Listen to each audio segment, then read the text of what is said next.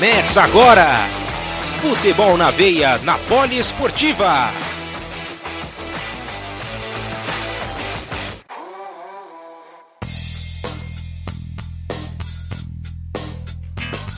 Salve, salve rapaziada! Chegamos com tudo, mais uma quinta-feira para você. Hoje é dia 24 de junho de 2021. Estamos presentes nesse dia de São João, dia festivo, né? Muitos, em muitos anos foi festivo, né? Hoje em dia, essa, com essa pandemia, a gente tá um pouco mais recolhido. Mas enfim, né? Não vamos deixar de comemorar São João mesmo assim. Eu sou Gabriel Max e estou presente mais uma vez aqui para poder levar para vocês, conduzir esse programa com os nossos repórteres, para levar até você o melhor do futebol pelo mundo afora. E ao meu lado, como sempre, está nos comentários, Luciano Massi, seja muito bem-vindo. Ah, muito obrigado, Gabriel Max. É uma grande honra, um grande prazer estar ao lado do senhor em mais uma semana, 89 semanas. Não há 89 semanas estou ao seu lado aqui nos comentários, mas estou sim no programa 89 semanas, então mais uma semana para conta e vamos chegar já na marca de 90, hein? Rapaz, o tempo não, não passa não, viu? O tempo voa, Max. É, o tempo urge, né? Como dizem por aí, ou como diria né, o, o, saudoso José Wilker no seu, no seu personagem, né? O, é, como é que era? Giovanni Improta. Ele falava que o tempo ruge e a Sapucaí é grande. Era da hora, eu gostava dele. Ou até mesmo o Bruno Filandra também, né? Também, também, é verdade, é verdade. Ele que é um, um, um apreciador das escolas de samba desse Brasil varonil, né, o, o Luciano Massi? É, tá aí um cara que gosta de samba é o Filandra, viu? Samba, esfirras e futebol alternativo. Essa é. é a rotina. E Green Bay Packers. Ontem eu tava fazendo uma live. Ah. Já mandado até pra ele que eu fiz uma live com, com o cara da página lá do, do, do Packers Nation BR né, o Lucas Zanetti, moleque gente boa. A gente trocou uma ideia, uma ideia sobre, sobre futebol americano, foi bem legal. Inclusive, se você quiser. Eu tava, eu né? tava na audiência. Então, tava na audiência. eu vi, eu vi que você deixou mensagem lá e faça um convite pra galera também que quiser acompanhar, vai lá no Instagram da Rádio Poliesportiva, arroba Rádio Poliesportiva. E vai lá, tá no nosso IGTV salvo, é só você ir lá que tem disponível para você assistir e comentar se você gosta de futebol americano e se você não gosta também, vai lá e conheça. Se você ainda não conhece futebol americano, vale a pena também, é muito legal, tá bom? Então vamos lá, vamos começar o nosso programa agora de maneira efetiva. E claro, a gente não pode começar de uma maneira diferente que não com o nosso rolê aleatório nessa quinta-feira de São João. Diga lá, Luciano Massi. Ah, Gabriel Max, muito bem lembrado. Não há quinta-feira sem rolê aleatório, então vamos entrar na máquina do tempo e vamos voltar ao ano de 1989, logicamente, porque o programa de hoje é o programa de número 89 em 89, mais precisamente no dia 20 de maio de 89, aconteceu a inauguração de Palmas, a capital do Tocantins. Então foi recente, né? Em 89 também, no dia 17 de dezembro daquele ano, a primeira eleição direta para presidente no Brasil teve como vencedor o Fernando Collor de Mello, quem já sabe o fim dele, como aconteceu.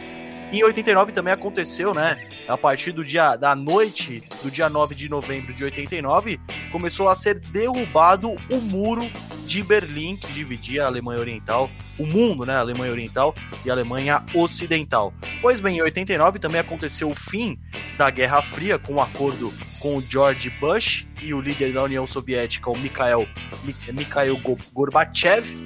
É, no ano de 89 também aconteceu aquela foto, não sei se você aí do outro lado lembra, e você também, Max, de um homem na frente de um tanque, né? Ele não deixando o tanque passar, ele paradinho, uma foto icônica, né? Que entrou pra história. Foi na Praça da Paz Celestial lá na China, no ano de 89.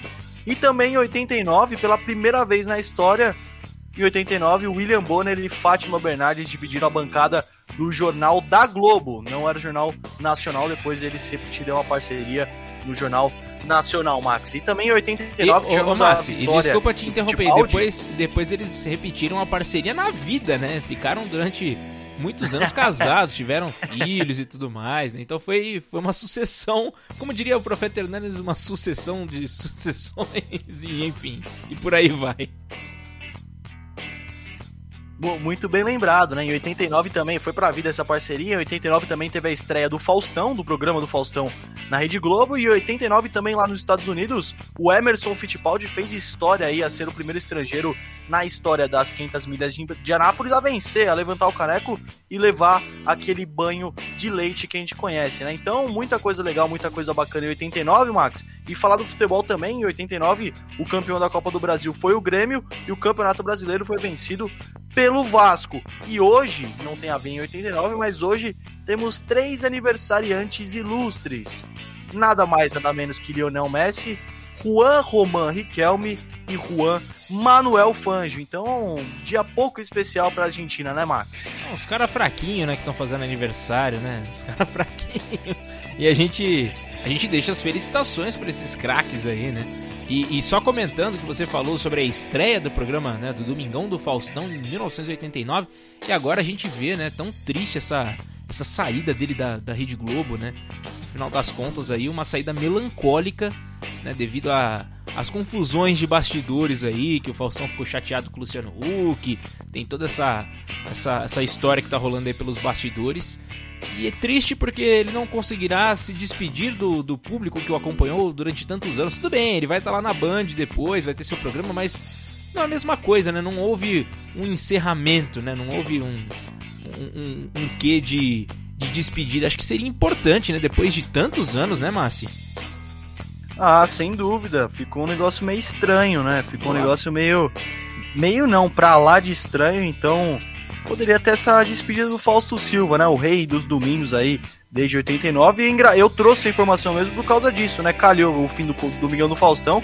E em 89 aconteceu o início, né? Então já faz bastante tempo e agora, infelizmente para ele aí, o ele deixa a Globo, mas é pra Band também, então vai dar pra. Eu tô esperando o programa, ô Max. Eu quero só ver também. Craque Neto, da Atena e Faustão. Eu quero ver quem vence essa trinca na audiência. Nossa. Só quero ver.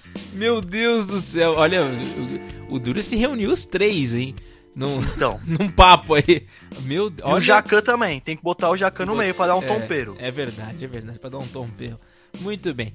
Ô, ô Luciano Massi, a gente agora, né, a gente é, tá acompanhando tudo isso que vai acontecer.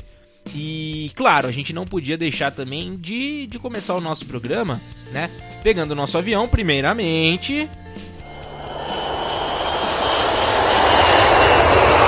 Lembrando a todo mundo né, que está acompanhando o nosso programa ao vivo, primeiramente agradecer pela, pela presença de todos e fazer um convite para quem porventura perdeu o nosso programa, tá ouvindo aí pela Rádio Poliesportiva, perdeu algum pedaço, enfim, né, que nos acompanhe também nas plataformas digitais, né? Acompanhe nos, nos agregadores de podcast, no seu agregador de podcast favorito também tem programa Futebol na Veia.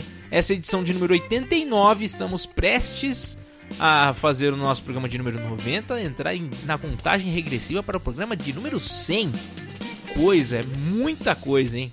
Olha, vou te falar um negócio. E agora a gente vai entrar para falar sobre o futebol sul-americano. Né? Então a gente vai trocar uma ideia com o Pedro Ferri primeiro para falar sobre o futebol argentino e logo em seguida vem a Mariana Tolentino comentando sobre o futebol uruguaio, trazendo né, as, as notícias atualizadas do que está rolando por lá. Vamos falar sobre Copa América, vamos falar também sobre Eurocopa, Eurocopa que já está com as suas oitavas de finais definidas. Então a gente vai bater um papo, falar um pouquinho sobre os nossos resultados aí que o Luciano Massi já está preparando ali, fazendo a soma de, de, de dois acertos para cada um aí no máximo, né? que não tá fácil acertar palpite nessa Euro também. Mas a gente vai agora com Pedro Ferri e Mariana Tolentino e já já a gente comenta um pouco mais sobre os países aqui da América do Sul. Vambora! A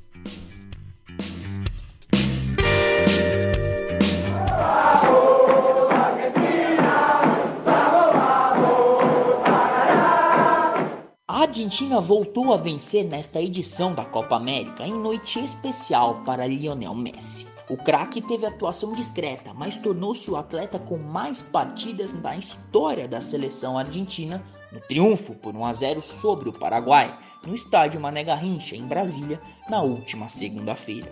Ao entrar em campo na capital federal, Messi chegou a 147 jogos pela Albiceleste, igualando o recorde do seu ex-companheiro de seleção e de Barcelona, Javier Mascherano. O gol do jogo saiu logo aos 9 minutos da etapa inicial, quando La Pulga arrancou e passou para Ángel Di Maria, que enfiou uma linda bola para Papu Gomes. O meia do Sevilha retribuiu a confiança do técnico Lionel Scaloni com um lindo toque por cobertura em cima do goleiro Anthony Silva. Messi ainda passou perto em uma cobrança de falta que passou raspando a trave. Nos minutos finais da etapa inicial, o paraguaio Junior Alonso, zagueiro do Atlético Mineiro, marcou contra, mas o lance foi invalidado pelo VAR por impedimento na origem da jogada. Na segunda etapa, o jogo manteve um ritmo arrastado e o placar se manteve 1 a 0. A Argentina chegou a 7 pontos em 3 jogos, na liderança do grupo A, à frente de Chile e de Paraguai. A equipe de Messi e companhia folga e no próximo dia 28 encara a Bolívia em Cuiabá.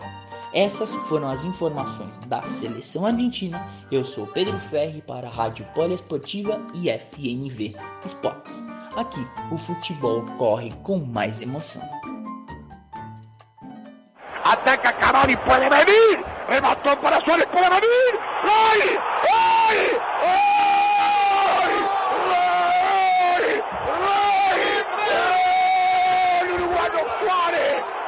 pelota em direção de Cavani. Fala galera, está começando mais um boletim do futebol uruguaio.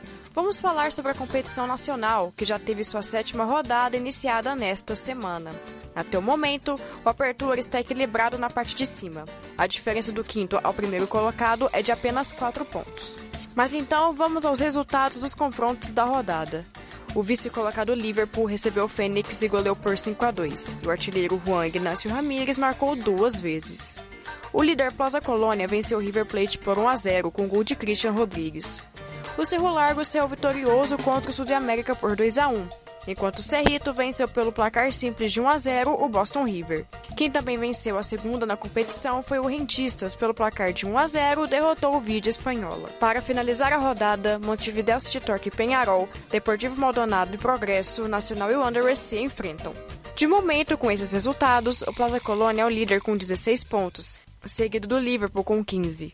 Na terceira e quarta posições, Nacional e Montevideo City Torque empatam com 13 pontos. Por outro lado, nas últimas posições, Progresso, Boston River e Vídeo Espanhola, que ainda não venceram. O Juan Ignacio Ramírez do Liverpool é o artilheiro absoluto do Apertura com 10 gols em 6 jogos. Atrás vem Gonzalo Berghese do Nacional com 7 gols. Falando em Liverpool, no boletim passado dissemos que o técnico Marcelo Mendes havia pedido demissão para treinar outra equipe. Mas os negrazules já têm o substituto. É o goleiro de 39 anos Jorge Bava, que se aposentou e agora quem comandará a equipe. Outro que está deixando seu clube é Fabrício Fernandes. O meio-campista rescindiu seu contrato com progresso e está indo para o Equador jogar no Macará. O futebol uruguai está tendo muitas baixas, eis mais uma delas.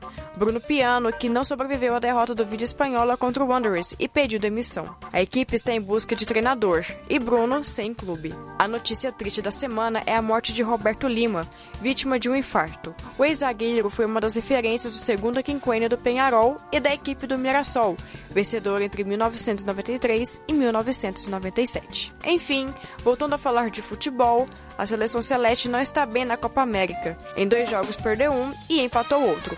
E agora está na quarta colocação com um ponto. O próximo jogo do Uruguai é contra a Bolívia, na Arena Pantanal, nesta quinta-feira, 24, às 18 horas. Provavelmente estará jogando quando este boletim for ao ar. Então é isso, pessoal. Esse foi mais um boletim do futebol uruguaio. Eu sou Mariana Tolentino para a Rádio Poliesportiva e FNV Esportes. Aqui, o futebol corre com mais emoção. E é isso aí, viu, Marito Lentino? É, estão jogando e o Uruguai está vencendo de maneira parcial, né? Por enquanto a bola tá rolando. Vamos até pegar aqui quantos minutos certinho que tá essa partida, né? Que a gente vai atualizando o placar também conforme for passando. Foi gol contra, viu, Max? Que beleza, hein? Que maravilha. Estão começando a imitar gol na, contra na do goleiro. Então, tá começando a imitar igual a Eurocopa gol... agora? O Lamp fez o é, gol contra? Foi o, o, o, o Dubravka ou o Radek? Foi o, foi o Dubravka, né? É, o Dubravka. Dubravka. É, foi ele que fez. Nossa, e foi. Nossa, horroroso. Que lance horroroso. Você chegou a ver, né? Vi e revi não acreditei. Nossa, olha, sensacional, só que não. Enfim, o gol foi marcado aos 40 minutos né, do primeiro tempo. O jogo já está com com 12 minutos do segundo tempo, né, 1 a 0 com esse gol contra. E foi Carlos Lamp, né, o goleiro, que acabou fazendo o gol contra sua própria meta. Por enquanto 1 a 0 a gente atualiza daqui a pouquinho o placar, já já termina o jogo, então a gente vai acompanhar. Lembrando que tem também Chile e Paraguai às 21 horas e tivemos jogos também nessa nessa última nessa última quarta-feira, né? Tivemos alguns jogos que, que rolaram e um que mais chamou a atenção foi realmente a vitória do Brasil, né, o Luciano Massi? Foi... Ah, sim, foi, foi a vitória do Brasil. Teve o gol lá de bicicleta, né? Foi andar de bike ontem no Newton Santos. Nossa, que golaço. É, o Brasil. Não, um golaço. Um golaço de verdade mesmo. Aliás, esse mês aqui que a gente tá passando junho. É um mês recheado de golaços e jogaços, né? Na Euro, no Brasileirão, aquele Bragantino e Flamengo que aconteceu aí fim de semana passado. E esse daí também, é, entre Brasil e Colômbia. E teve o lance do Pitana, né? O lance Nossa. do Pitana lá. O Pitana ele gosta de se envolver numa polêmica. Ele é árbitro de final de Copa do Mundo, apitou a final da Copa de 2018, mas ele se envolve em polêmica. Eu tava no estádio lá, enquanto num, num jogo da Libertadores aqui no Brasil, que ele acabou escorregando durante o pênalti, arbitragem péssima. Teve a do Santos também, na Libertadores, contra a LDU. É, teve outras polêmicas. Ele saiu até com o rosto sangrando naquele jogo do Santos, né? Uma loucura dele. E agora também essa lambança. Eu acho que o Pitana é o bom árbitro argentino, mas tem que. Já tá bom já, Pitana. Mas já parece, apitou bastante. Parecia que ele tava com a, com, com a preguiça de apitar ontem, né? Ah, tá, não, não, não entendi muito, não, mas acabou se envolvendo em mais uma polêmica, né, Max? E falar um pouquinho rapidamente sobre a classificação, né? Vale lembrar que na Copa América é, tem duas chaves só, né? O grupo A e o grupo B, e se classificam os quatro primeiros colocados, né? Então, ou seja, tem cinco em cada grupo, passam quatro, apenas um fica eliminado em cada grupo. Tem que ser muito ruim, né, pra, pra não, não classificar, né? Não, e, e tá parecendo é a, é a cara das eliminatórias, Max, porque na, na lanterna do grupo sem nenhum ponto, grupo A, tá a Bolívia. Grupo é. A, primeiro a Argentina, o Chile, o Uruguai e o Paraguai. Né, parece que vão ser esses mesmo que vão classificar. E na lanterna do, do grupo B, que é o grupo do Brasil, tá a Venezuela com dois pontos. Né? A Venezuela não tá tão morta como a Bolívia, que tá zerada no, na lanterna do grupo A. Venezuela tem dois pontos e a classificação do grupo B está da seguinte maneira: tem o Brasil na ponta, Colômbia, Peru na terceira colocação, quarto lugar Equador e na quinta colocação, quinta e última colocação, a Venezuela. E vale lembrar né, dos jogos também que vão ter nesse, nesse final de semana. No domingo vai ter Brasil e Equador, 6 horas da tarde. Também no domingo, mesmo horário, Venezuela contra Peru. Uruguai e Paraguai jogam na segunda-feira às 9 horas da noite e também na segunda-feira e no mesmo horário, 9 horas da noite, hora de Brasília, tem Bolívia e Argentina. Depois disso, começam as quartas de finais a partir da sexta-feira, dia 2. Então, sexta-feira já vai começar o mata-mata da Copa América, Max. É verdade, estamos só aguardando aí porque está prestes a começar, né? Tá prestes a começar. Lembrando que as partidas elas têm início no dia 2 de julho né, das quartas de final. Semifinal, dia 5, né? E a grande final, que será no dia 10. Dia 10, a grande final. Teremos outros duelos aí nesse meio do caminho. Tem jogo Ô, dia 2, jogo dia 3, jogo dia 5, jogo dia 6. Né, e no próprio dia 9, que será o, o, a disputa de terceiro e quarto lugar. Então, terceiro e quarto lugar vai ser no dia 9 de julho, dia 10, a grande final às 19 horas. Diga lá, Massi não queria te colocar na fogueira, porque eu também vou acabar entrando nessa fogueira, é dia de São, Ju, é dia de São João hoje, né? É. Então, não queria acabar entrando na fogueira e nem te colocando. Mas seu palpite pra final, cara, tem algum palpite? Olha, eu vou ser bem sincero para você, cara. Eu tenho acompanhado pouco da Copa América, né? Tenho visto jogos do Brasil, mas tenho acompanhado pouco. Porém, claro que chama atenção é, os, os, os, principais duelos né, que a gente tem no, na, América do Sul, né?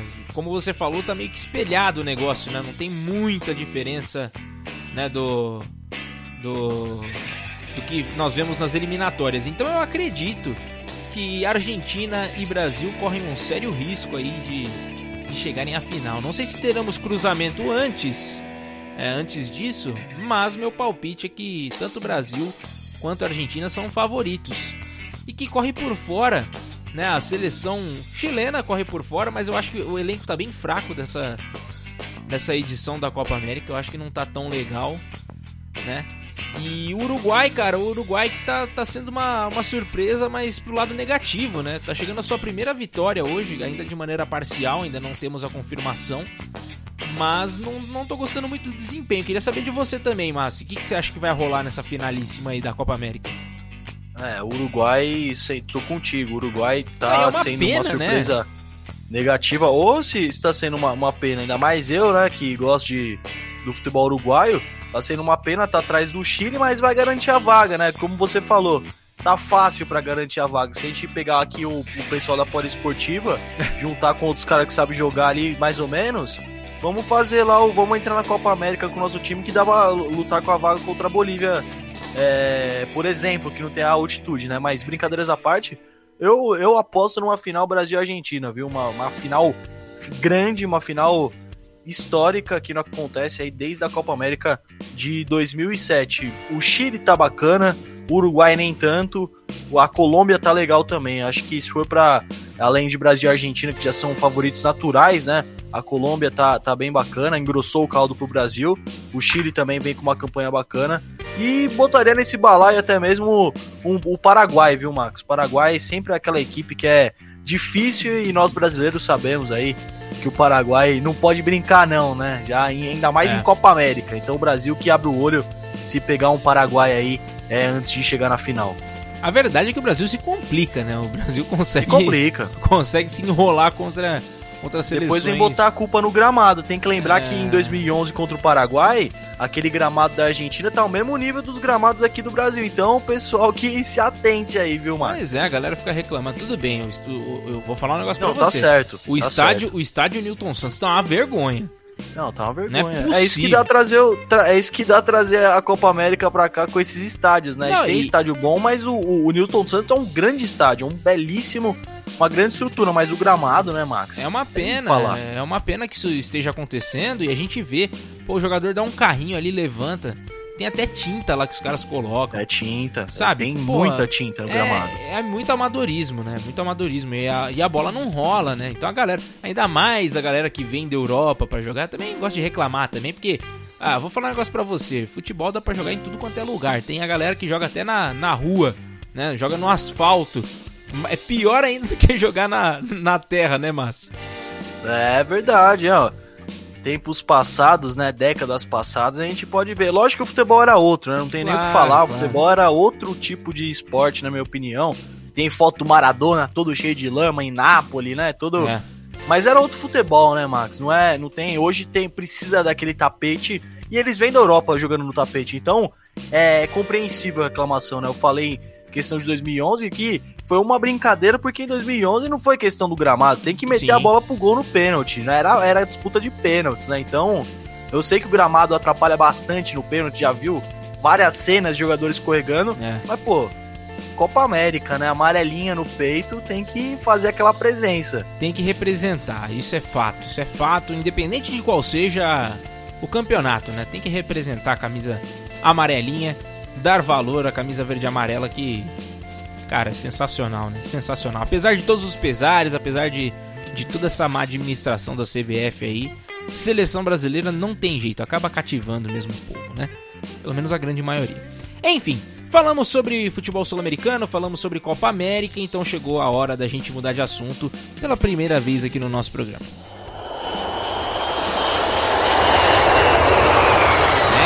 Isso aí, já pegamos o nosso avião, agora a gente vai descendo em território asiático, vamos direto fazer essa ponte aérea aí com o futebol asiático. A gente vai trocar uma ideia com o Leonardo Abraão, o Ed Toski, que já estão preparados aqui com o futebol chinês e japonês. Né, vão levar todos os detalhes sobre o que está acontecendo por lá. Lembrando que também temos né, rolando as eliminatórias asiáticas, né? Até houve uma pausa aí por conta dessas datas FIFA. Então a gente vai trocar uma ideia com eles a respeito do que está acontecendo por lá. Então vamos embora com Léo Abraão e Ed Toski.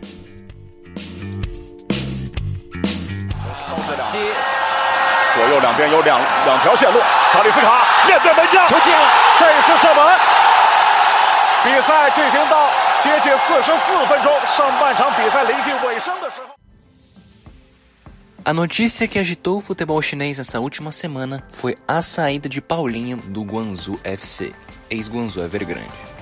O meia brasileiro alegou que a mudança na dinâmica mundial causada pela pandemia foi o principal fator para sua saída do clube chinês. Em duas passagens pelo Guangzhou, Paulinho jogou 172 jogos, marcou 74 gols e venceu oito títulos pelo Guangzhou. Ele havia sido especulado em clubes da Turquia, mas por enquanto nada definido sobre seu futuro. E até pode vir para o futebol brasileiro, segundo alguns jornalistas. Paulinho foi a segunda grande perda do Guangzhou, já havia perdido Anderson Talisca, outro meio-campista brasileiro, que foi para o Al Nasser da Arábia Saudita. Com isso, a CSL perde mais um de seus astros, o que colabora negativamente para a queda técnica do campeonato chinês. E essas foram as informações do futebol chinês. Eu sou Leonardo Abrão para o FNV Esportes e Rádio Poliesportiva. Aqui o futebol corre com mais emoção.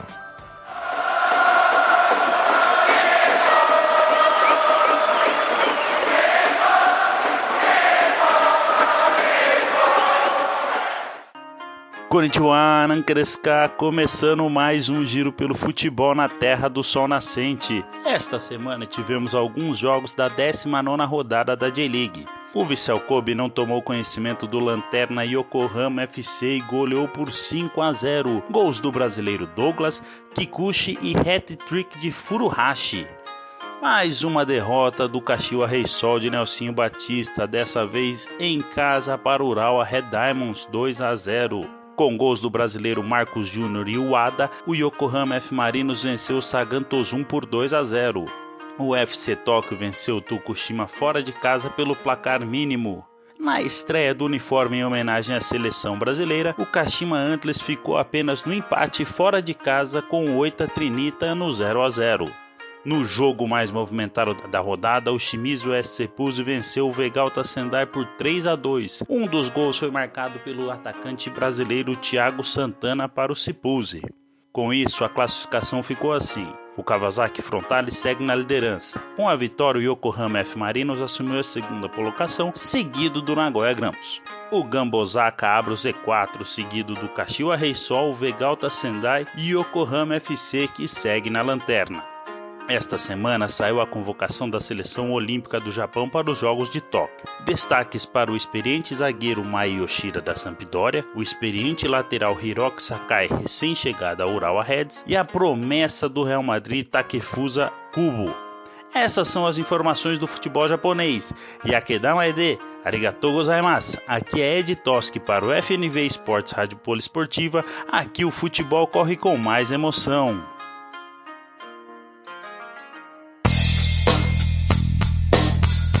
Arigato, Ed Toski-san. Muito obrigado pelas informações, também ao Leonardo Abraão.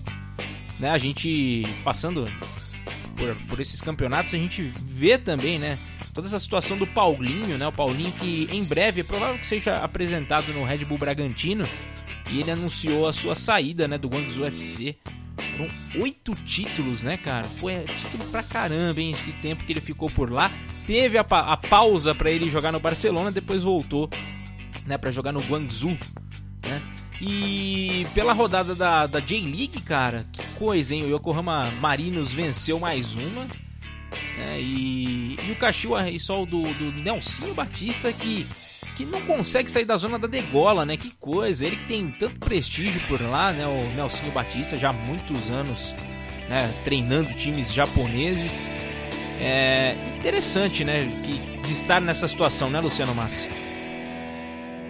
É, então, o Cachiwa do Nelsinho. Ia falar Nelsinho Piquet, né? O Nelsinho Batista, campeão com o esporte em 2008 da Copa do Brasil, né? Como técnico, logicamente. Tá uma situação meio complicada por lá. Teve também essa semana, além da rodada da J-League, como o Ed Toski trouxe, teve também a, as negociações do Paulinho, né? Que ele rescindiu o contrato com, com o Guangzhou. A torcida corintiana tá na expectativa, mas é difícil ele vai ter que colocar é, toda a história que ele tem no Corinthians, né? Aquele negócio de emocional, né? Da emoção de, de tudo que ele fez pelo Corinthians ali para tentar negociar, colocar na, na realidade financeira do Corinthians, né? Pode ser que o emocional fale mais alto, ou pode ser que não também, né? Tem gente falando que ele já acertou, que ele aceitou os termos do Corinthians. Por outro lado, tem gente falando que é, ele vai ficar no Bragantino e a tendência é que fique mesmo, né? E se for Bragantino, Bragantino aí que já tá forte, já tá surpreendendo bem, né, de uma maneira positiva no, no Brasileirão, vai ficar mais forte ainda.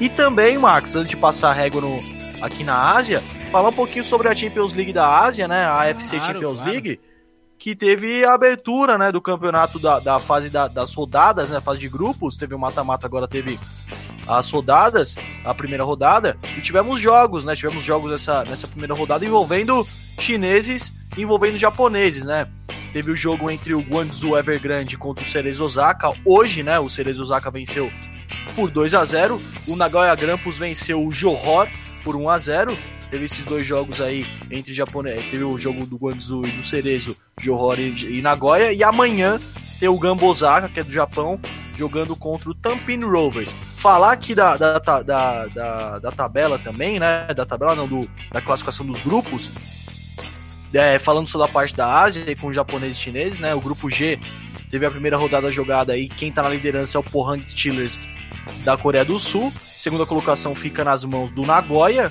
do grupo G. Grupo H não teve nenhum jogo. E o grupo J teve jogo, né? Então o grupo que tiveram jogos foi o G e o J. J tá com o Cerezo na liderança, né? Com três pontos. E logo atrás tá o Kichi, que era o, é o clube de Hong Kong, que tinha o Diego Forlan jogando por lá antes de se aposentar, então o Kit está na segunda colocação, seguido pelo Guangzhou da China e depois aí vai acontecendo as rodadas, ainda tem muita coisa para rolar. Temos aí diversos grupos e durante o ano traremos mais notícias da Champions League da Ásia porque tem muito futebol por lá, Max. É verdade. Então em breve a gente traz mais informações. Interessante, hein? Interessante também a, a Liga dos Campeões da Ásia, né? E a gente agora que, que falou sobre o campeonato japonês, falamos também sobre o campeonato chinês, a gente vai agora mudar de assunto mais uma vez aqui no nosso programa. Vamos lá.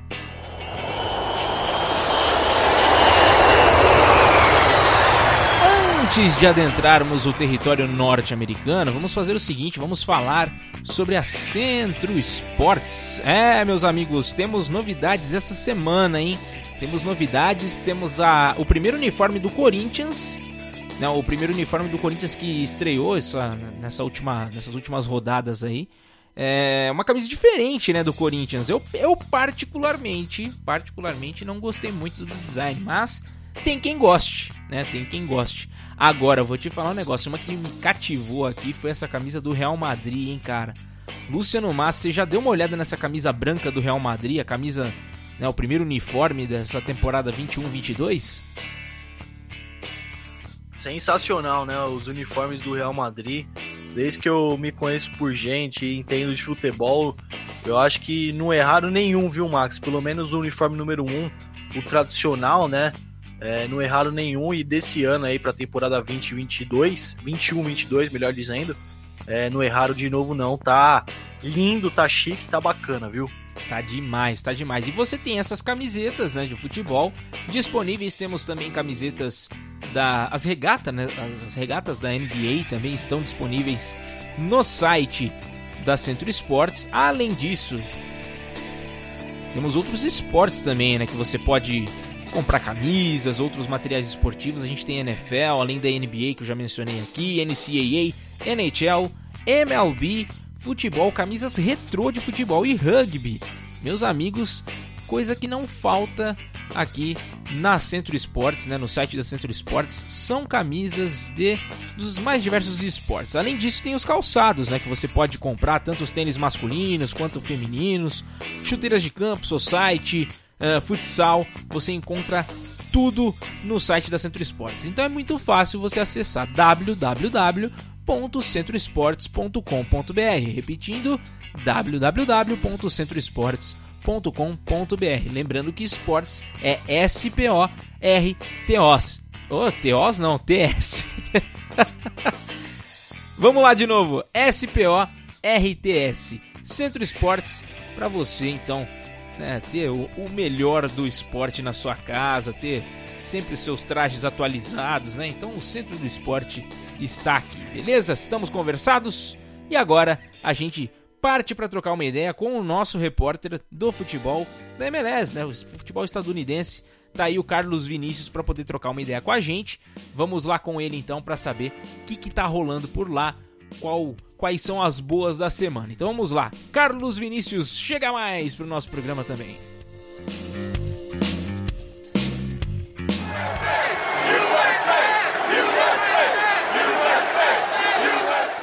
Hello guys, o boletim da Major League Soccer inicia com os resultados da semana 8.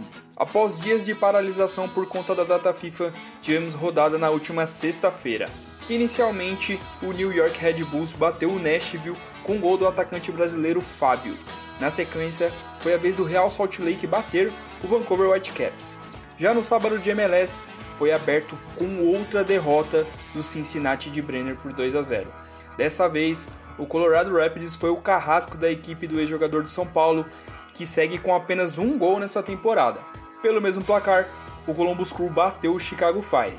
Na sequência, um jogaço foi definido por outro jogador verde-amarelo. O Orlando City abriu dois gols de vantagem com 8 minutos contra o Toronto. Entretanto, antes do final da primeira etapa, os canadenses empataram. Na etapa final, a 6 minutos do fim, Júnior Urso desempatou e deu a vitória aos Leões da Flórida. Simultaneamente, acontecia outro grande jogo na Red Bull Arena. O New York City bem que tentou parar o líder da leste, mas o New England Revolution lutou e conseguiu tomar o controle do placar após sofrer o um empate duas vezes. A partida terminou em 3 a 2 e os Revs seguem na ponta da tabela. Do mesmo modo, na Conferência Oeste, o líder segue mais forte do que nunca. Ainda invicto após nove jogos, o Seattle Sounders venceu de novo o LA Galaxy e agora está com 21 pontos. Outro resultado de destaque aconteceu no domingo. O Atlanta United, atuando no Mercedes-Benz Stadium lotado, abriu 2 a 0 no Philadelphia no segundo tempo e tudo parecia controlado. Mas o time de Jim Curtin mostrou sua força e empatou nos acréscimos após chutaço de fora da área do zagueiro Jacob Glasness. Por fim, enquanto grava esse boletim, está rolando mais uma rodada da MLS e os resultados serão informados por Gabriel Max e Luciano Massi. Dessa forma, eu termino mais um boletim estadunidense. Eu sou Carlos Vinícius para a FNV Esportes e Poliesportiva. Aqui, o soccer corre com mais emoção.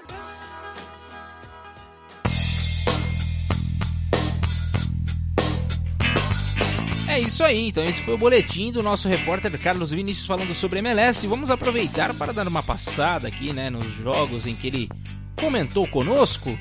Lembrando que, que teremos jo jogos já nessa sexta-feira, né, Inter Miami e Orlando City. Né, tivemos ontem ainda, né, nessa quarta-feira, outros jogos. Vamos lá, vamos passar aqui New England e New York Red Bulls 3 a 2, Philadelphia Union 1 a 0 para cima do Columbus Crew, né, dando mais uma passada aqui em alguns resultados que o próprio Carlos Vinícius já tinha falado também. New York City FC é, 1 a 0 para cima do Atlanta, Chicago Fire perdeu em casa para o Cincinnati, Minnesota 2 a 0 em cima do Austin, Montreal e DC United ficaram no zero. Nashville e Toronto 3 a 2 para o Nashville. Uh, tivemos também Sporting Kansas City 3 a 1 para cima do Colorado Rapids, Houston Dynamo 2, Portland Timbers 2, Seattle Sounders 2 a 1 para cima do Real Salt Lake e mais outros dois jogos. LAFC ganhou de 2 a 0 do Dallas e o Whitecaps perdeu em casa para o Los Angeles Galaxy. Lembrando que é nesta sexta-feira o jogo entre Inter Miami e Orlando City às 21 horas, em Luciano Massi? Ufa, haja fôlego, hein, Max? Grandes jogos aí dessa, dessa semana 8 aí da, da MLS, né? Teve a semana 8, tivemos alguns jogos, alguns não, muitos jogos, melhor dizendo. E a classificação da leste, da Conferência Leste, né? Lembrando que os sete primeiros se avançam de fase. Na primeira colocação tá o New England, na segunda tá o Orlando, terceira fica com Filadélfia, a quarta com New York City, a quinta com Columbus Crew, a sexta com Nashville e a sétima com o DC United. Destaque negativo para o Chicago Fire, uma equipe tradicionalíssima, né? Já vem há anos aí na MLS, figurando na elite estadunidense, está segurando a lanterna, mas ainda tem muito campeonato. Na Oeste, sete primeiros. Liderança está com o Seattle, a segunda colocação está com o Kansas City, a terceira com o Galaxy, o Los Angeles Galaxy, a quarta com o Rapids, a quinta com o Timbers, a sexta com o Houston Dynamo e a sétima com o Real Salt Lake City. Então tá aí a classificação tanto da leste quanto da Oeste, Max. Muito bom, hein? Muito bom, Luciano Massi. Dobradinha de sucesso, hein? Um falando sobre os resultados, outro já vem e complementa com, com, a, com, com a tabela do campeonato de classificação. Então tá sensacional. E agora a gente vai adentrar a outro continente. Vambora. Chegou! Chegou o momento da gente falar sobre o futebol europeu. É, meus amigos, Márcio Reis está de volta com o boletim francês. Lembrando a todos vocês também, né, dando um, um parecer aqui, estamos passando por mudanças, então, né, em breve voltaremos com o campeonato espanhol, né, vamos ter boletins do futebol espanhol e também do futebol italiano. Em breve teremos essas mudanças, a gente informa vocês também. Garanto que vocês não vão se arrepender. Aguardem só mais um pouquinho que a gente já já retoma, tá bom? E vamos seguir então. Temos o Márcio Reis com o futebol francês, o Guilherme Ribeiro sempre falando de futebol alemão aqui, o nosso 7 a 1 Edson Guimarães com o futebol português, o nosso o nosso Zé Bonitinho da né, que tá sempre dando um tostão da sua voz aqui no, no nosso programa, né, o Edson Guimarães, e o Alan Martins falando sobre o futebol inglês. Então vamos com eles, né, vamos trocar uma ideia, saber o que, que tá acontecendo. O Zé Bonitinho não é o Guilherme Ribeiro, não, Max? Ah, é, bom, é, é, depende do, do viés, né? Seria, seria Guilherme Ribeiro o perigote das mulheres? Ah, é, perigote eu não sei, mas eu sei que ele tem um bigode malandro. Ai, meu Deus do céu, meu. Vou te falar um negócio. Assim, eu tenho que tomar cuidado no mercado, porque se ele passar por aquelas por aquelas máquinas lá, é capaz de, de, de dar certo aparecer o preço lá do código de barra. Ai, meu Deus, mano.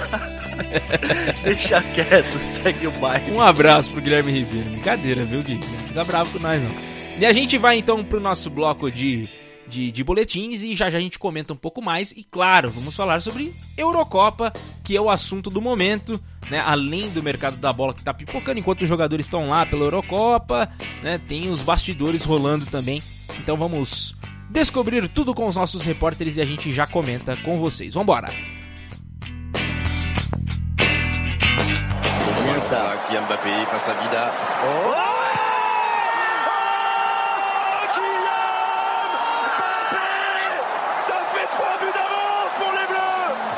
c'est terminé Sans doute pas Mais elle a jamais été aussi proche Cette deuxième étoile Meus amigos. E vamos falar da seleção francesa que está voando na Eurocopa. Na fase de grupos, os franceses se classificaram em primeiro em um grupo complicado, tido como o grupo da morte, o grupo F, que tinha, além da França, Alemanha, Portugal e Hungria. A Alemanha, tetracampeã mundial, e Portugal, que vem com uma renovação grandes jogadores, como o Diogo Jota, Bruno Fernandes, que vive uma fase excelente no Manchester City, claro, ele, o Cristiano Ronaldo, o senhor quebra de recordes. A França começou na fase de grupos vencendo a Alemanha por 1 a 0. Na segunda rodada, ela empatou em 1 a 1 com a Hungria, que arrancou pontos importantes nessa fase da Euro, e na última rodada acabou empatando também 2 a 2 com Portugal, também um grande jogo, onde Cristiano Ronaldo deixou dois gols, e aí os franceses se classificaram em primeiros do grupo com 5 pontos, seguidos de Alemanha com 4 e Portugal em terceiro também com 4 pontos. Vale lembrar que se classificam às oitavas de final os dois primeiros de forma direta e os três, os quatro melhores terceiros colocados. Então, os três desse grupo conseguiram avançar à próxima fase, que já tem início nessa segunda-feira, dia 28 de junho, onde a França enfrenta a Suíça. Então, jogaço que você vai acompanhar.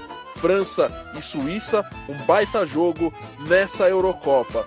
Vale lembrar também o destaque da seleção francesa, Kylian Mbappé, que ainda não demonstrou seu melhor futebol na competição, mas sempre se espera algo de positivo desse grande jogador, o atacante do PSG. A Suíça, que se classificou em terceiro no grupo A, tinha Itália, que foi até agora a grande sensação da competição, ou três jogos, três vitórias, sete gols marcados e nenhum sofrido. Realmente a Itália vem surpreendendo.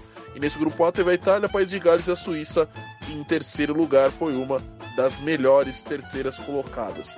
Então, segunda-feira, dia 28, na Arena Nacional Bucareste, França e Suíça pelas oitavas de final da, Eu da Eurocopa. Eu sou Márcio Reis, direto para o FNV Esportes e Poliesportiva. Aqui, futebol corre com muito mais emoção. E lá vem mais! Olha a bola tocada, virou passeio! Gol!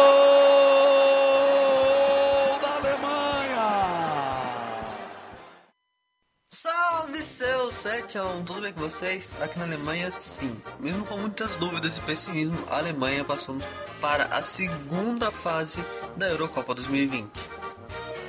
No final de semana, a equipe deu show em cima de Portugal e o 4 a 1 foi pouco, com gols em Havertz participando de quase todos os gols.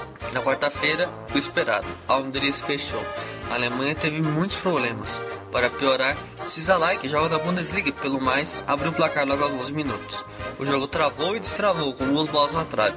Até que na segunda etapa, Havertz aproveitou falha de Gulakski para fazer o de empate. Neuer também não viu a cor da bola e Schaefer colocou os húngaros na frente novamente. Mas no fim, após muita insistência, Goretzka colocou a Alemanha na próxima fase em jogo com muita emoção.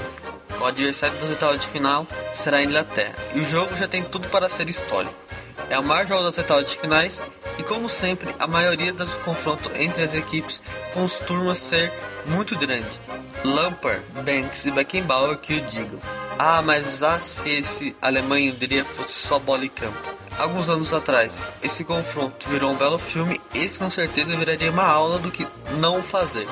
O governo alemão pediu ao UEFA para que a Allianz Arena ficasse com as cores do arco-íris, em homenagem ao Dia do Orgulho Gay, mas a confederação recusou. Primeiro disse que não foi motivo político, mas depois afirmou que foi política para não se opor às leis húngaras. Que coisa, né? O diretor da DFB, Thomas Spelger, disse que a confederação havia feito outro pedido em maio para isso, mas também havia sido recusado. Além disso, a UEFA chegou a estudar uma punição para porque entrou com uma faixa de capitão de arco-íris contra Portugal. Porém, a investigação foi suspensa. A resposta disso tudo? Goretzka marcando e fazendo coração para a torcida adversária, invasão de torcida com bandeira LGBTQ, além de várias provocações fora do estádio. Que dia maravilhoso! Falando de seleção, a convocação da seleção olímpica deve sair nesta sexta-feira, 25. E o nome que deve estar é de que foi vice-artilheiro da Euro Sub-21 com 4 gols. O atacante joga no Anderlecht e recebeu é a proposta do Stuttgart. Os suábios veem um atacante como substituto para Gonzalez, que foi para a Fiorentina. O valor do atleta, que pertence a Manchester City, gira em torno de 10 milhões de euros. E essas foram as informações de falar, irmão. Eu sou o Guilherme Ribeiro, e a Rede Esporte de Poliesportiva. O futebol aqui corre com muito mais emoção. Grande passe, Ronaldo está isolado, vai tirar gol!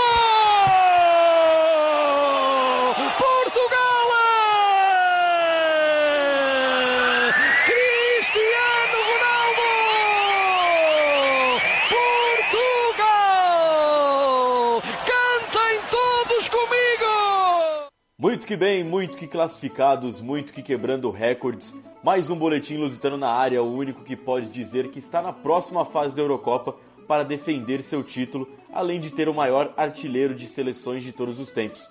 Vamos ilustrar a última semana da seleção portuguesa, que apesar de classificada às oitavas de final da Euro 2020, chegou a estar fora em determinado momento da partida diante da França. Primeiramente, após vencer a Hungria na estreia da competição, Portugal até largou na frente contra os alemães, com gols de Cristiano Ronaldo em contra-ataque de Almanac. No entanto, precisando vencer de qualquer maneira, os companheiros de Guilherme Ribeiro foram para cima no modo ataque total do FIFA 21 e viraram para 4 a 2. Vale destacar que Rubem Dias e Rafael Guerreiro marcaram gols contra, mas a Alemanha mereceu a vitória. O segundo gol luso foi de Diogo Jota. Na rodada decisiva, Portugal, de novo com Cristiano Ronaldo, abriu o placar contra a França, mas o ex-companheiro do Gajo, Benzema, empatou e virou a batalha. Nesse momento, os patrícios estavam eliminados, pois a Hungria vencia a Alemanha na outra partida do grupo.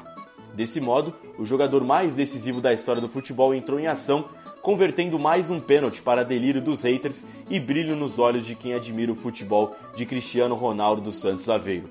Assim, a partida terminou 2 a 2 e CR7 empatou com o iraniano Ali Daei, chegando à marca de 109 gols e se tornando, como dito anteriormente, o maior artilheiro entre todas as seleções do mundo.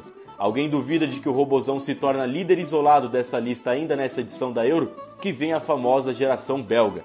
Ilustrando o grupo, a França passou na liderança com 5 pontos, a Alemanha ficou com os mesmos 4 pontos de Portugal, mas fica à frente pela vitória no confronto direto, que é o primeiro critério de desempate, e a anfitriã do grupo, a Hungria, fica pelo caminho. A partida entre Bélgica e Portugal acontece no próximo domingo, dia 27, às 16 horas, horário de Brasília, em Sevilha. Papai Cris sabe o que é marcar por lá, hein? Essas foram as informações do futebol português. Eu sou Edson Guimarães para o FNV Esportes e Poliesportiva. Aqui o futebol corre com mais emoção.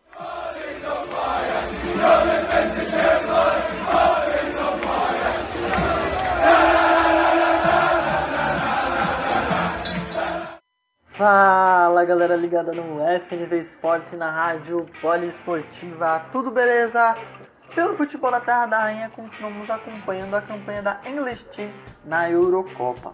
Pois é, galera, nessa última terça-feira, dia 22, a seleção de Gary Southgate entrou em campo contra a seleção da República Tcheca e teve muita intensidade nos primeiros minutos, já marcando com Raheem Sterling que recebeu um lindo passe de Jack Grealish. Assim, o jogador do Manchester City fez seu segundo gol nesta Euro, sendo também apenas o segundo gol da seleção inglesa, que tem sido bem econômica nos gols, tendo marcado apenas dois nos três primeiros jogos da fase de grupos. Assim, o jogo foi perdendo o ritmo no, no primeiro tempo e na segunda etapa foi bem travado, resultado de 1 a 0 que classificou tanto a Inglaterra quanto também a República Tcheca. A seleção inglesa terminou na liderança do seu grupo com 7 pontos, sendo duas vitórias e um empate. Assim, a seleção inglesa igualou também a marca da França, sendo as, apenas as duas equipes que passaram dessa fase de grupo sem sofrer ao menos um gol. Assim, nesta última quarta-feira, a seleção inglesa já iniciou seus preparativos para o duelo da próxima fase e assistiram os jogos do grupo F para saber qual seria o seu adversário. E as grandes surpresas da tarde da última quarta-feira foi a presença do cantor de inglês Ed Sheeran, que fez um show acústico ao ar livre para a seleção do técnico Gareth Southgate durante um churrasco do time dentro do CT de St. George's Park. Além de cantar para o elenco, Ed Sheeran também assistiu os jogos do Grupo F que aconteceram ontem junto com os jogadores para saber qual seria o adversário da Inglaterra nas oitavas de final da Euro. Assim, em dois jogos emocionantes, tanto Portugal e França e Alemanha e Hungria ficaram empatados em 2 a 2 sendo que os alemães buscaram empate no finalzinho contra os húngaros. Assim, com um gol no finalzinho, a Alemanha conseguiu passar na terceira posição e será a equipe que vai enfrentar a seleção inglesa na próxima terça-feira, dia 29, nas oitavas de final. E agora fica a pergunta para vocês, Gabriel Max e Luciano Massi. Quem é favorito para esse duelo? A seleção inglesa que passou invicta sem levar gols na primeira fase, ou a Alemanha que passou em terceiro no sufoco, mas que em tese pode ter mais time que a seleção inglesa. E essas foram as informações do futebol inglês com o Alan Martins. FNV Esportes e Rádio Poliesportiva. Aqui o futebol corre com muito mais emoção. Olha, Alan, de verdade, hein? Eu tô, eu tô otimista com relação à Inglaterra para esse duelo contra a Alemanha. Muito porque também, se a Inglaterra ganhar, a gente vai tirar um sarro da cara do Guilherme Ribeiro. Acho que isso conta também, acho que isso é importante, né, Luciano Massi? Ah, com certeza, Max. Com certeza é sempre legal e saudável as brincadeiras, né? Mas a gente tem que lembrar o retrospecto da Inglaterra em torneios eliminatórios quando vai para os pênaltis, né? Teve a Euro de 2004 que caiu nos pênaltis, teve a Copa de 2006 também. E a, a, Inglaterra, não sei se leva esse trauma ainda, mas que não caia nos pênaltis aí. O jogo entre Alemanha e Inglaterra, na, meu, na minha visão, né? Já, já a gente faz os palpites, mas creio eu que não tem muito favorito, não. A Alemanha vinha um pouco apática, falar a verdade, né? Começou meio apática o torneio, mas depois aí ganhou uma sobrevida com o jogo de Portugal. Aí foi jogar contra a Hungria, né? Foi jogar contra a Hungria, Alemanha e Hungria. E a equipe da Alemanha jogando em casa jogou de fralda cheia, para falar o português claro, jogou de fralda cheia a Alemanha, a Hungria com a marcação implacável conseguiu aí, porque a Alemanha é infinitamente superior tecnicamente do que a Hungria, isso não é segredo para ninguém. Mas a Hungria, mais uma vez, valente que foi, conseguiu arrancar um empate da Alemanha, mas acabou aí, infelizmente, para a minha pessoa, né? O, tinha, eu não sabia que tinha tanto hater da Hungria no, no, no Brasil, Max. Guilherme Ribeiro tava secando, o Guilherme não, o Kaique Ribeiro tava secando, o Ícaro Dias tava secando, Sério? o Rafael da Costa do basquete, todo tava me secando. Eu falei, mas por, por que tudo isso, essa raiva contra o povo húngaro? Mas o, o jogo foi um, foi um jogão, o Guilherme Ribeiro destacou, né? E teve a presença de, de policiais ali atrás, na, nas placas de publicidade atrás do goleiro Gula, do goleiro Noia, do goleiro Gulasch no segundo tempo. É porque a torcida organizada, né? Tem os Ultras, né? A Carpathian, que é a torcida organizada da, da, da seleção húngara, tava causando ali, eles causam mesmo. Não tô falando que é certo, né? Mas tava causando. Daí o Goretzka fez o gol e mandou o coração, né? Não foi. Creio eu que não tem nada a ver com negócio LGBT.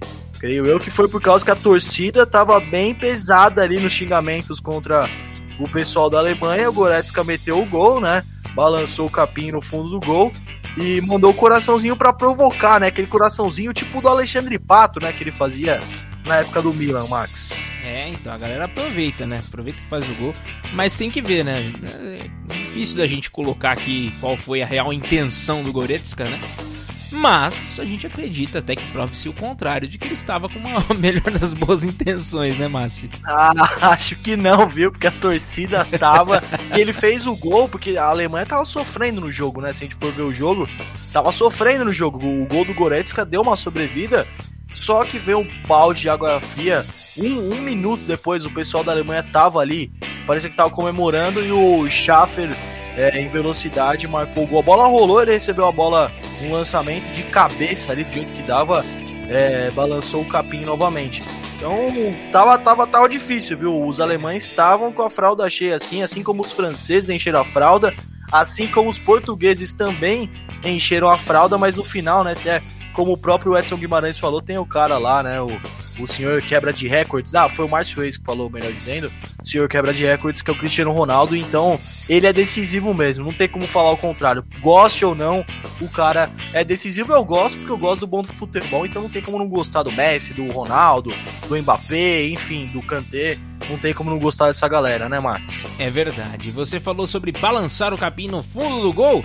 Então vamos falar aqui sobre o jogo que já terminou e teve bola na rede. Teve o gol contra do Carlos Lampe no jogo entre Bolívia e Uruguai no segundo tempo, já pertinho já dos minutos finais, já com, com 34 minutos do segundo tempo. Edinson Cavani balançou as redes e deu números finais ao jogo, 2 a 0 para o Uruguai, né, nessa, nessa rodada 4 da, da, da, da Copa América, então fechou né, com a sua primeira vitória, enfim, o, o, o time do Uruguai. Então o time do Uruguai agora melhora um pouco na, na colocação, agora fica em terceiro, né, pelo menos de maneira momentânea, já que teremos Chile e Paraguai daqui a pouco. Então aguardemos, mas o fato é que o Uruguai já está praticamente classificado aí dentro com essa, com essa campanha da Bolívia, tá bem difícil agora, né? Difícil não, acho que já era, né? Deixa eu ver aqui. Inclusive, acho que já foi. Está com zero pontos, o Paraguai tem três. É, se o Paraguai. É, tem uma remota chance aí, mas tá com saldo negativo de 5, hein, ô, ô Luciano Massi? Acho que já, já deu pra Bolívia, né? Ah, já, já, tá difícil. Pra Bolívia é difícil. É aquilo, se não tem altitude, não, não dá pé pro, pra Bolívia, não, viu, Marcos? Falar a verdade, não é nem. A gente sabe que o futebol boliviano é inferior mesmo e a altitude faz muita, mas muita diferença mesmo pro, pro, pros bolivianos, viu? É, então a gente já tem então classificados, né, já confirmados como classificados Argentina, Chile e Uruguai. Argentina com 7 pontos por enquanto, né? Teremos ainda a última rodada, Chile com 5, Uruguai com 4 e no grupo B, por enquanto dois classificados, né? Brasil e Colômbia já estão nas quartas de final. O duelo vai ser entre Peru, Equador e Venezuela. Principalmente Equador e Venezuela, ali um embate né, que, que terão nessa, nessa última rodada. Será muito importante essa sequência. Então vamos aguardar para saber o que, que vai rolar. Agora vamos falar sobre o que interessa, hein, Luciano Massa? Você tá com os palpites aí que a gente tinha dado? que que Ah, deu? tá na pedra. que que deu nisso daí? Eu- sei que você acertou um resultado que foi o 2 a 2 né? Da, o jogo da França, se eu não me engano, é isso, né? Não, acertei o jogo da França e do- da Hungria. Isso, França, do- da França e da Hungria. E que mais que rolou aí? Teve algum acerto mais aí nessa rodada ou foi só tiro na água? Tiro na água só, Max. Só teve tiro na água. Se quiser que eu, que eu passe aqui rapidinho, né? Porque Diga lá. os jogos, é, a partir, a gente fez os palpites a partir do, da sexta-feira passada dos jogos, né? Ainda na segunda rodada. Você, jogo Suécia e Eslováquia, Suécia venceu por 1x0. Eu coloquei 1x1 e você colo, colocou vitória da Eslováquia por 2x1. Teve o jogo Croácia e República Tcheca, terminou empatado em 1x1.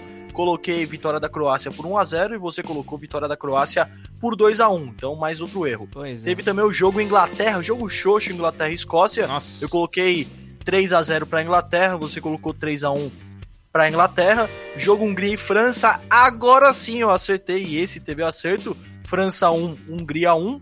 Foi que eu coloquei. Você colocou Zebraça, 2x1 hein? pra Que França. Esse daí foi, foi aquela. Foi, esse daí foi, foi aquele acerto, é o único, né?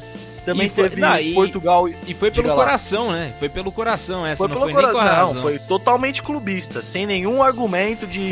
foi to- Esse daí eu posso falar que foi 100% clubista, viu? É. O Max.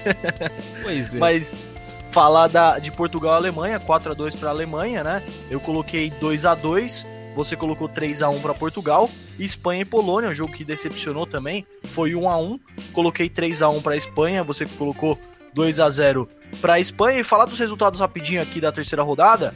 Itália venceu o País de Gales 1 a 0 Suíça venceu a Turquia por 3 a 1 A Ucrânia perdeu da Áustria, a Áustria venceu por 1 a 0 A Holanda fez 3 a 0 na Macedônia. 4 a 1 da Dinamarca contra a Rússia, 2 a 0 da Bélgica contra a Finlândia, 3 a 1 da Croácia em cima da Escócia. A Inglaterra venceu a República Tcheca pelo placar mínimo de 1 a 0. Tivemos também Suécia 3, Polônia 2, Espanha 5, Eslováquia 0. Portugal e França ficaram no empate de 2 a 2 e a Alemanha também, a Alemanha e a Hungria também ficaram no empate de 2 a 2, Max. E agora, hein, o que vem? Vem a parte mais legal da Eurocopa, aí os 61 anos da Eurocopa, que era para ser no passado 60, né, para marcar marcar o ano redondinho, mas 61 por causa do coronavírus, né? Então, a edição de número 61 vai chegar aí a edição não, né? 60 anos da primeira edição da Eurocopa vai chegar na parte mais legal, Max, que é o mata-mata, oitavas de final, começa no dia 26, então sábado. Esse sábado teremos os jogos aí. Quer que fala? Você a quer, quer falar um pouquinho sobre esses jogos? Não, vamos lá e já vamos dar os nossos palpites já, a gente já vai dando os nossos palpites. Eu vou começar aqui e você vai anotando, tá bom? Pode ser, Massi? Opa, tô com a caneta e o papel na mão. Então vamos lá, vamos para os duelos das oitavas de final. Vamos palpitar só nas oitavas, tá? As quartas. É, vai, vai dar tempo certinho. Vai dar tempo certinho que na sexta-feira, dia 2 de julho, que serão as quartas. Então dá tempo da gente opinar nas oitavas. Então vamos para o primeiro jogo, que será no sábado, País de Gales e Dinamarca, às, às 13 horas será essa partida. Eu vou colocar 1 a 0 para a Dinamarca. 1x0 pra Dinamarca? É. Ô louco. Vou colocar 1x0 pra Dinamarca, você coloca, eu coloco jogo 1x0 pra Gales, só pra não ficar igual, Muito então 1x0 pra Gales. Muito bem, muito bem. E o jogo de mais tarde, também no sábado, né, às 16 horas, será entre Itália e Áustria. Pra mim será o jogo truncado, né, mas apesar disso a Itália vence por 2 a 1 Coloco 2x0. 2 a 0 Muito bem. Ah, vamos para o domingo, dia 27 de junho. Teremos Holanda e República Tcheca. Duelo também. Vou te falar um negócio, hein? Esse duelo pode enganar bastante, viu? Mas eu acho que, que vai acabar dando empate nos pênaltis. Será decidida a vaga para as quartas de final. Vou arriscar um. 2. 1 um a 1 um. 1x1? 1 a 1 Coloco 1x1 e vitória na prorrogação. Você coloca a É. vitória da, da Holanda nos pênaltis, né? Aham. E eu coloco vitória da Holanda na prorrogação, Eu Max. acho que a Holanda passa. Acho que a Holanda passa. Passa, não, a Holanda passa. A Holanda passa. Ai, Bélgica e Portugal, esse jogo é difícil também, hein? 16 horas também no domingo, dia 27. Eu vou apostar. Eu vou apostar na Bélgica. Vou apostar na Bélgica, apesar de eu torcer para Portugal. Eu vou torcer para Portugal, vou torcer bastante, mas eu acho que vai dar Bélgica por 2 a 1 Eu coloco Bélgica 3 a 1 porque tem o Gajo lá, né? Então ele sempre aparece, mas vai dar Bélgica sim, viu? Acho que a Bélgica vai passar o carro em cima de Portugal. Não sei, viu, cara? Tá muito esquisito. Esse time da Bélgica ele é muito bom, mas tem alguns jogos-chave que eles não conseguem, né? Emplacar, né? Tem essa também, né? Tem essa. Que coisa. Bom, vamos para segunda-feira, dia 28 de junho, teremos mais jogos dessa, dessas oitavas de final: Croácia e Espanha. É um duelo interessantíssimo também, hein? Entre Croácia e Espanha. Mas eu creio que a Espanha vence, apesar do futebol burocrático que tem apresentado. Eu acho que vai ser 1 a 0 bem xoxo, viu? Eu coloco 2 a 1 para Croácia. Muito Croácia bem. passa. A Espanha não tá merecendo não, não que a não, Croácia isso é verdade. tá fazendo uma, uma campanha magistral, né? Não é aquela Croácia nem de longe aquela Croácia que a gente viu que encantou o mundo em 2018 na Rússia. É. Mas a Espanha tá devendo muito, jogou em casa nessa fase de grupos, teve pelo menos dois jogos, se eu não estou enganado, em Sevilha. Jogou em casa, a gente sabe que a, que a torcida faz diferença e fez diferença, por exemplo, na Hungria. Pra Hungria, né? é. pra Hungria fez muita diferença os dois primeiros jogos em Budapeste e não aproveitou a chance, ficou em empate contra a Polônia, fez um jogo péssimo, péssimo, péssimo contra a Suécia, então vou dar vitória para a Croácia, mas aí a Croácia vai para as quartas de final. Pois bem, então vamos para o jogo das 16 horas, também na segunda-feira, dia 28, entre França e Suíça. Para mim, o duelo mais fácil, mas. Mas. A França gosta de se complicar também, né? A gente tava até falando isso aí há pouco. Sei lá, viu, cara? Vou colocar aqui um, um 2 a 0 mas não sei, viu? Tô sentindo que a marmita pode azedar, viu?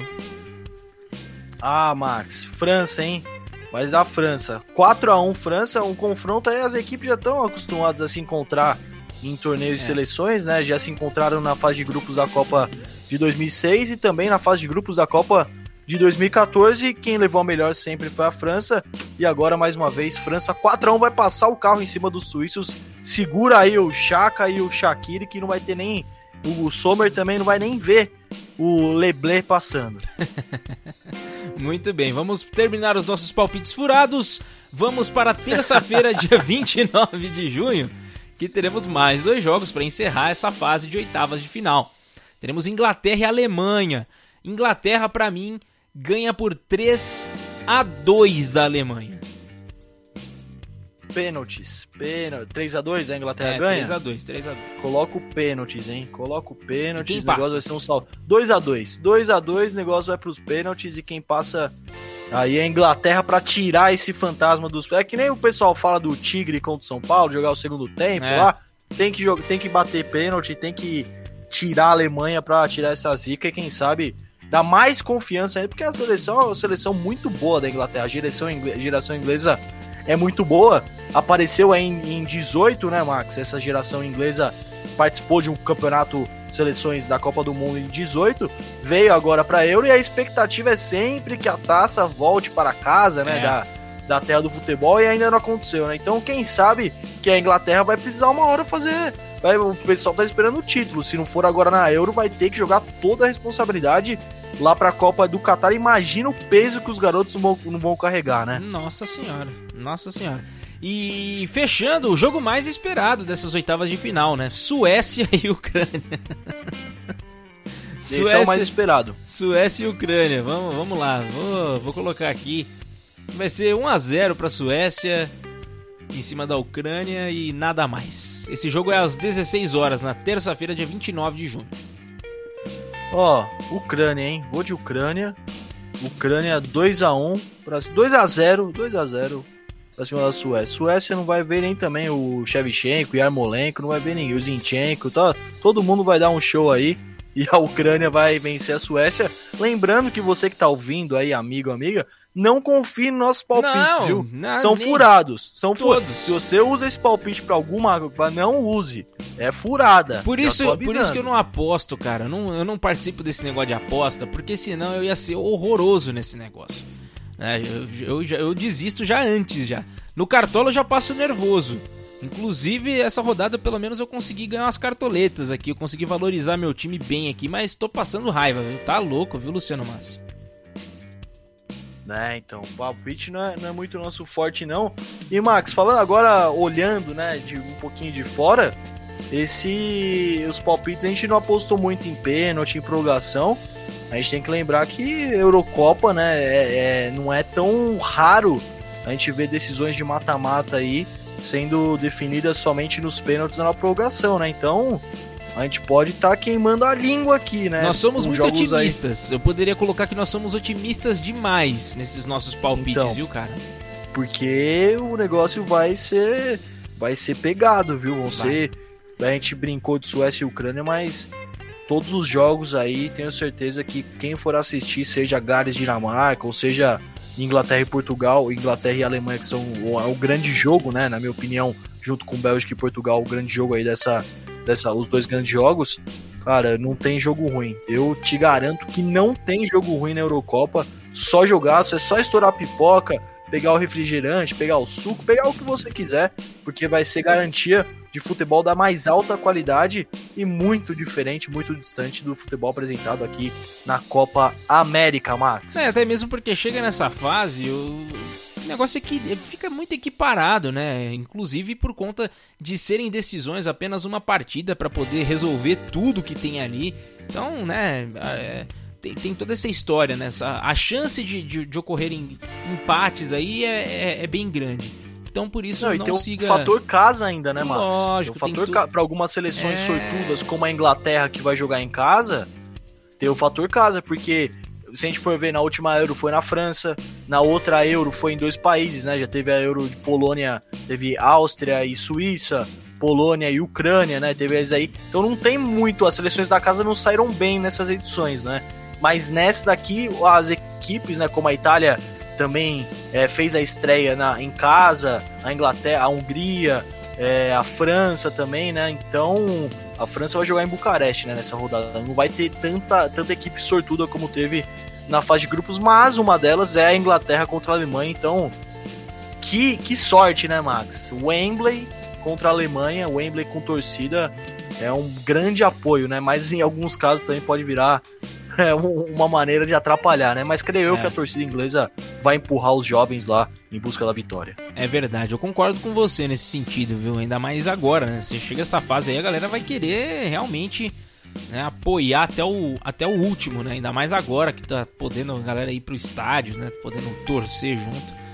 Ai meu Deus, não vejo a hora disso acontecer aqui no Brasil também, viu? Tá louco, como a gente sente saudade de fazer as coisas, né? Por mais que, é, é que nem eu tava falando aí antes da gente começar o programa, mas eu não sou um cara de sair demais, eu sou um cara que gosto de ficar em casa, mas assim, existem lugares que não tem como ficarem vazios durante tanto tempo, né? Estádio de futebol, né? A gente vê hoje em dia, hoje os shoppings já, já estão funcionando, mas quando você vai num shopping, quando tem outras coisas para poder fazer, você vê tudo cinema. vazio, cinema. Ah, não vejo a hora de vir essa vacina para todo mundo aí não, viu, cara? Pelo amor de Deus, viu? É, a expectativa é essa daí é o que eu tenho falado, né? É, questões políticas, coisa e tal, mas tem que ter a vacina no braço da população toda, independente de qualquer coisa. Sim. E quem mora aqui em São Paulo que eu não posso falar de outros estados porque eu moro aqui em São Paulo, assim como você, né? Sim. Mas o trabalho tá sendo bem feito aqui em São Paulo, né? Pelo menos a gente tem uma expectativa, tem um calendário que tá, até o momento, tá dando certo, né? O pessoal tá indo vacinar. Então, há uma esperança, há uma luz no fim do túnel aí pro pessoal de São Paulo e de outros estados, né? Confesso que não tenho acompanhado muito a vacinação nos outros estados. Há uma esperança, mas a gente quer esperança total pro Brasil, né? Porque tem gente que reclama que vai tomar vacina ali, ah, mas eu tenho que pegar um carro.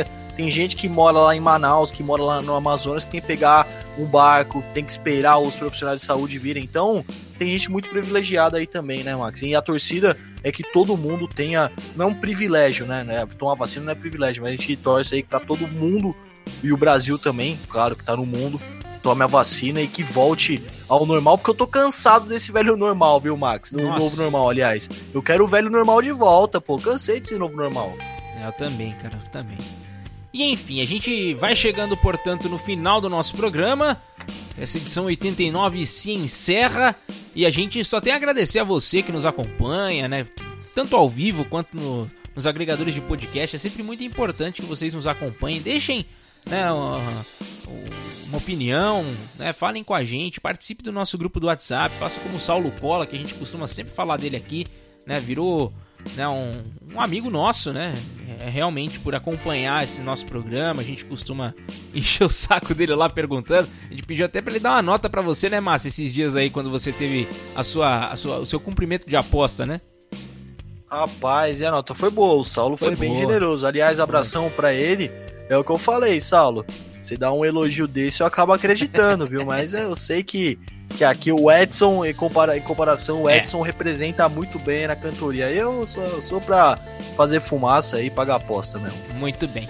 E agradecemos então a todos vocês e de, né, não deixe de entrar então no nosso grupo do WhatsApp. Então é muito fácil para você poder entrar. Vai lá no seu navegador, digite bit.ly barra ao vivo FNV. É só isso. Vai lá, clique em participar, automaticamente você já cai no nosso grupo e lá você manda sua mensagem, fala com a gente, né? Fala de onde você está chegando. É muito legal, a gente gosta disso, entendeu? Então, venham, participem com a gente, vamos construir esse programa juntos, que sem vocês nada seríamos, né? Então, a gente fica aqui no aguardo da sua presença. bit.ly barra ao vivo FNV bit.ly barra ao vivo FNV tá bom? Simples, rápido e fácil e você nos ajuda também né, a crescer, a espalhar cada vez mais essa semente do nosso programa Futebol na Veia, tá bom?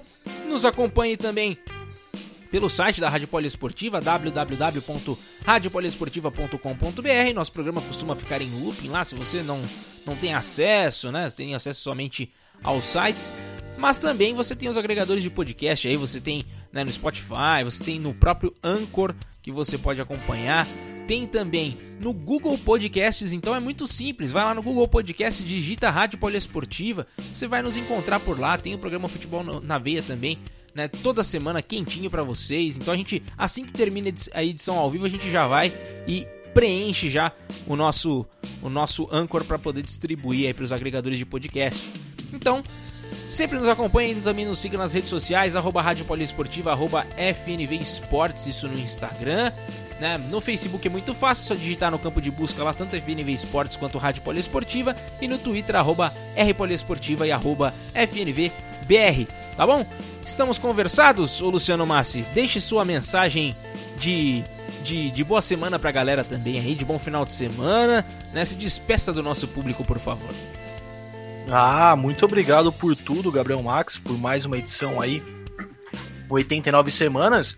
E além de desejar um bom final de semana, um bom fizinho de quinta-feira, queria fazer alguns convites. Vamos Opa. vender o nosso peixe também, porque hoje, já já, é daqui a pouco, 9 horas da noite, Brasileirão Série A, sexta rodada do Brasileirão, Grêmio contra Santos. É o tricolor contra o Peixão a partir das 9 horas da noite aqui no site da Rádio Poliesportiva, no player de número 2, então no player verde.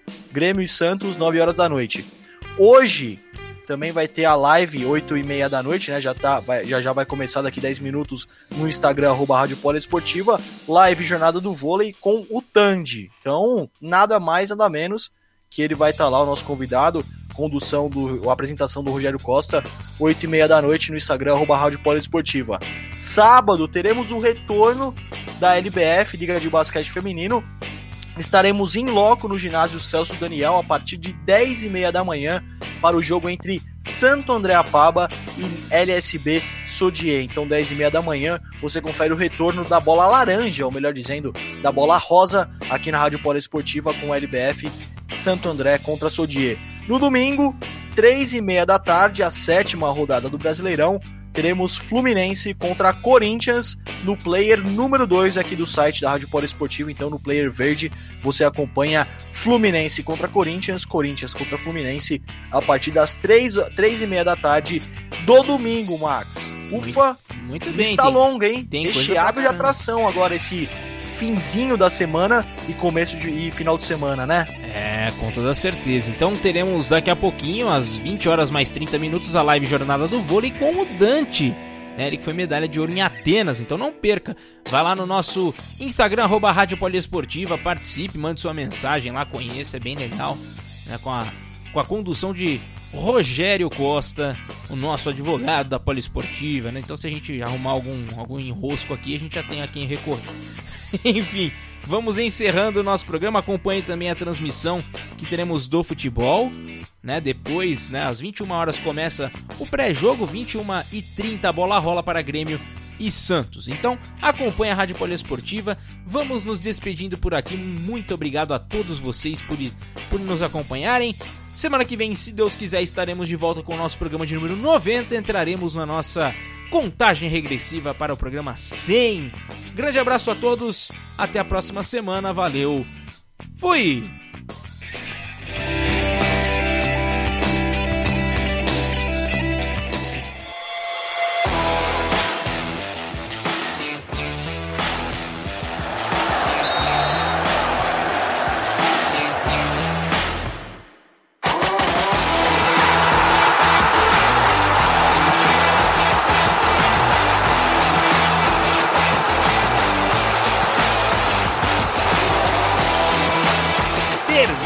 Agora. Futebol na veia, na Poliesportiva.